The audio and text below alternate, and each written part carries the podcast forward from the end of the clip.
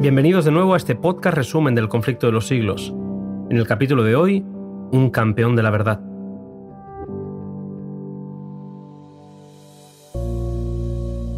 Habiendo ascendido al trono como nuevo emperador, Carlos V convocó a los estados alemanes a una asamblea en Worms.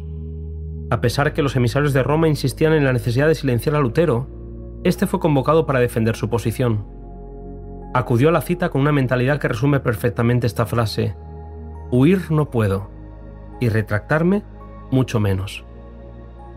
Aquellos días, los mismos argumentos que han sido usados contra la verdad en todas las épocas se volvieron a oír. Estos son.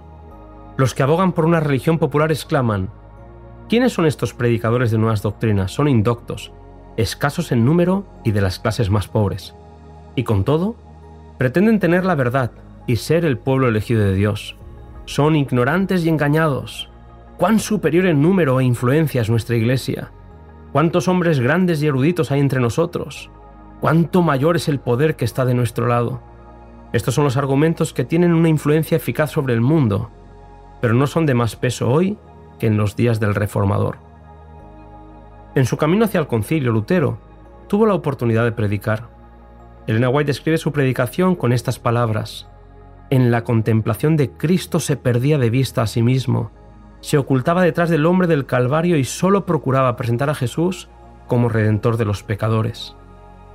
Nada ni nadie podía detener al reformador. Su determinación era admirable. Los que lo seguían estaban conmocionados y sus enemigos asustados. Uno mayor que Lutero dirigía los pasos del hombre que haría temblar los cimientos del mal. Su misma comparecencia ante el concilio era una derrota del Papa, puesto que éste ya lo había condenado y ahora iba a ser escuchado por los más ilustres personajes del imperio. Expuso con claridad, serenidad y sabiduría las verdades que lo habían llevado hasta allí.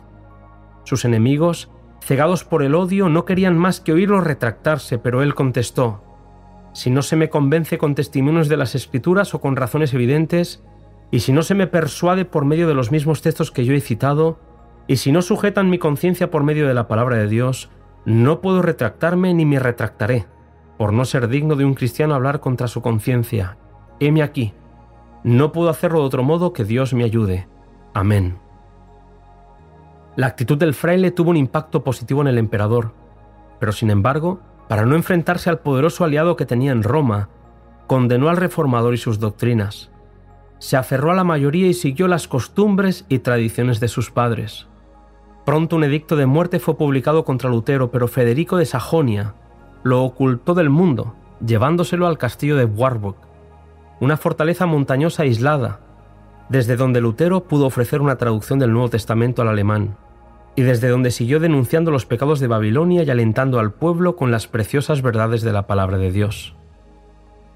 La reforma, dice Elena White, no terminó como muchos creen al morir Lutero, tiene que continuar hasta el fin de la historia del mundo. Lutero tuvo una gran obra que hacer, reflejar a otros la luz que Dios hiciera brillar en su corazón, pero no recibió toda la luz que debería ser dada al mundo. Desde aquel tiempo hasta hoy, nueva luz ha estado brillando ininterrumpidamente sobre las escrituras, y nuevas verdades han sido reveladas constantemente. Es por eso que hoy te invito a seguir siendo un reformador. Aquí este podcast resumen del conflicto de los siglos. En el siguiente capítulo viajaremos hasta Suiza para hablar de un nuevo reformador.